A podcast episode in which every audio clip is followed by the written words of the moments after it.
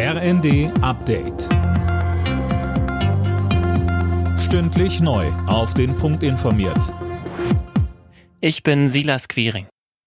Auch an diesem Wochenende sind in Deutschland zahlreiche Menschen gegen Rechtsextremismus auf die Straße gegangen.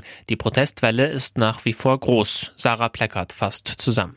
Am Nachmittag haben sich etwa in Hamburg wieder Zehntausende Menschen versammelt.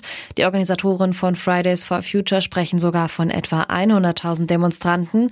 Geplant waren etwa 30.000.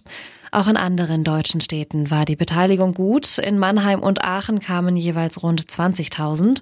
Und schon am Samstag hatte es auch in Düsseldorf eine Aktion in der Größenordnung wie gestern in Hamburg gegeben.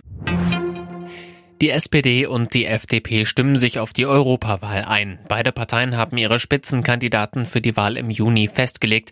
Die Verteidigungsexpertin Strack-Zimmermann führt die FDP-Liste an. Für die SPD geht erneut die ehemalige Bundesjustizministerin Bali ins Rennen. Sie sprach sich für ein soziales Miteinander in der EU aus. Wir wollen eine Europäische Union, die eine Gemeinschaft ist. Eine Gemeinschaft, die das Leben für uns alle verbessert. Und dazu gehört ein Wohlstand, von dem nicht nur wenige profitieren, sondern alle.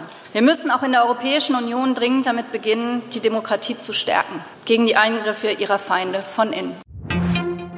Verkehrsminister Wissing begrüßt das vorzeitige Ende des Lokführerstreiks. Es sei gut, dass die Bahn und die GDL wieder an den Verhandlungstisch zurückkehren.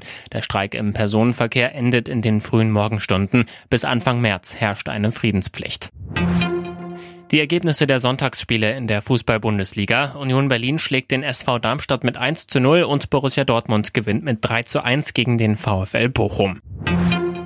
Frankreich ist Handball-Europameister. Die Franzosen setzten sich im Finale gegen Dänemark mit 33 zu 31 durch. Zuvor hatten die deutschen Handballer die Bronzemedaille verpasst. Gegen Schweden verlor das DHB-Team mit 31 zu 34.